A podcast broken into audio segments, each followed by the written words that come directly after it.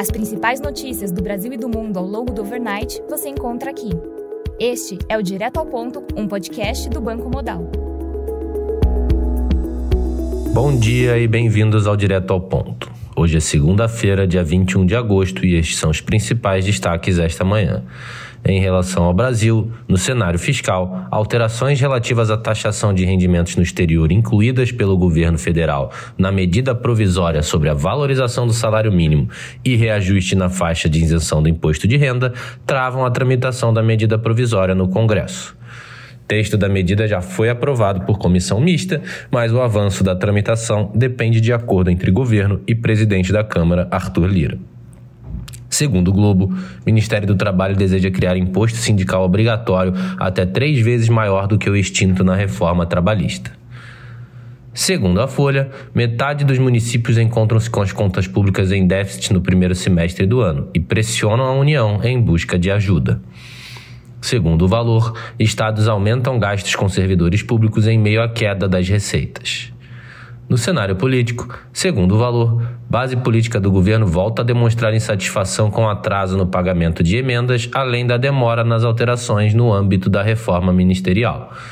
Segundo a CNN, líderes da Câmara dos Deputados relataram insatisfação em reunião, afirmando que a não execução de recursos referentes a emendas parlamentares pelo governo federal pode impactar o andamento de votações importantes no Congresso.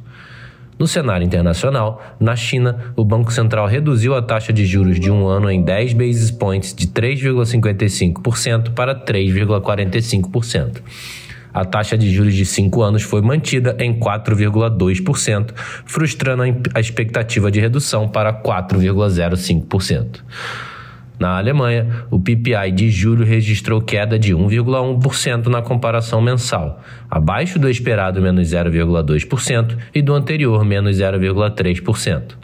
Na comparação anual, o PPI registrou queda de 6%, abaixo do esperado menos 5,1% e do anterior menos 4,4%. Na agenda do dia, destaque para a divulgação da balança comercial no Brasil às 3 horas da tarde. Nos mercados, o dólar index recua 0,2%. O S&P futuro avança 0,5%, enquanto o DAX futuro sobe 0,7%.